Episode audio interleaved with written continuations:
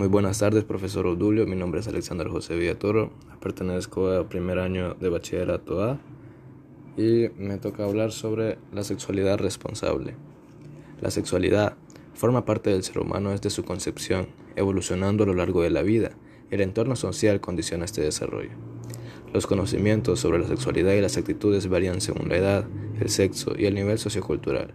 Por lo tanto, surgen dudas ante concepciones negativas, informaciones y creencias erróneas que limitan la capacidad de tomar decisiones respecto a cómo vivir tu propia sexualidad. En estos momentos, la sexualidad en los adolescentes y jóvenes está mediatizada por la televisión, cine, publicidad, entre otros, hacia el acto sexual, pero esto es solo una parte de un todo mucho más complejo, estimulante y enriquecedor para el individuo, como la amistad, las relaciones con otros, el sentimiento de afecto, cariño, complicidad y comprensión entre dos personas. La sexualidad en el ser humano es bastante más que el coito, y expresiones como abrazos, caricias, besos forman parte de la relación sexual y son tan satisfactorios como las anteriores. La sexualidad incluye todo un mundo de relaciones afectivas y sentimientos que constituyen una facultad humana esencial. Una sexualidad saludable nos permite disfrutar de una vida plena. En primer lugar, ¿por qué necesitamos una educación sexual? Seguro que habrás oído comentarios como los jóvenes necesitan información sobre la sexualidad. Los jóvenes tienen una gran necesidad de información en este aspecto y lo más probable que si no se les da, la reciban de fuentes inadecuadas independientemente de que los adultos quieran o no, generando con frecuencia dudas, ideas erróneas, miedos y falsas expectativas. Incitan a las relaciones sexuales en jóvenes. No, precisamente el conocimiento de la conducta, de la conducta sexual ayuda a asumir responsabilidades y afrontar los acontecimientos con conocimiento y madurez. Eso es responsabilidad de los padres, ya se hace en la escuela. La educación sexual es un proceso continuo en el, que cada, en el que en cada momento recibimos información. Se realiza formalmente en la escuela, pero también de manera informal en la familia, grupo de amigos, medios de comunicación. Es necesario que exista coherencia y coordinación entre los diferentes ámbitos de información para que los jóvenes asuman progresivamente conductas responsables. Entonces, la sexualidad es un derecho de los jóvenes que debe ser satisfecho desde la familia, la comunidad y las instituciones.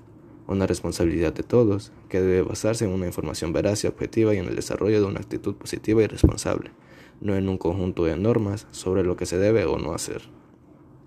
Favorecer el diálogo sobre la sexualidad en la familia, centros educativos.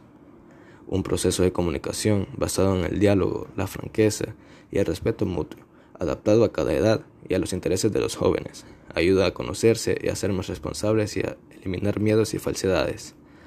Dar respuestas sinceras a todas aquellas preguntas que realizan los jóvenes sobre sexualidad, relativas al cuerpo, sentimientos, entre otros. Contribuir a que acepten su cuerpo de forma positiva y que valoren la capacidad de relación que éste les brinda. En la pubertad, el organismo madura sexualmente y aparecen una serie de cambios que diferencian a la chica y al chico.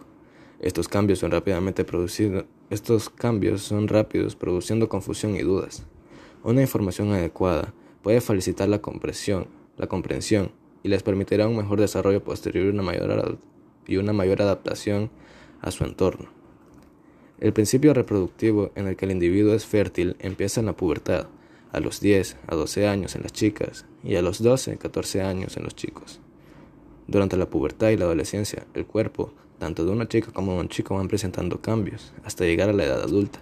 En las chicas, los ovarios comienzan a sintetizar hormonas y a madurar los óvulos de manera cíclica, lo que constituye el ciclo menstrual. En el chico, los testículos también comienzan a, a sintetizar hormonas y producen espermatozoides de manera continua. A partir de este momento, los chicos y chicas son fértiles y por tanto pueden tener hijos.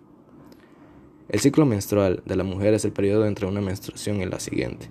Durante este periodo se produce la maduración del óvulo que, finaliza en el momento de la, de. En el útero se producen modificaciones para que si se fecunda el óvulo el embrión pueda implantarse en él. Si no se fecunda el óvulo, el útero puede vuelve a su situación anterior y se produce un sangrado que se conoce como menstruación.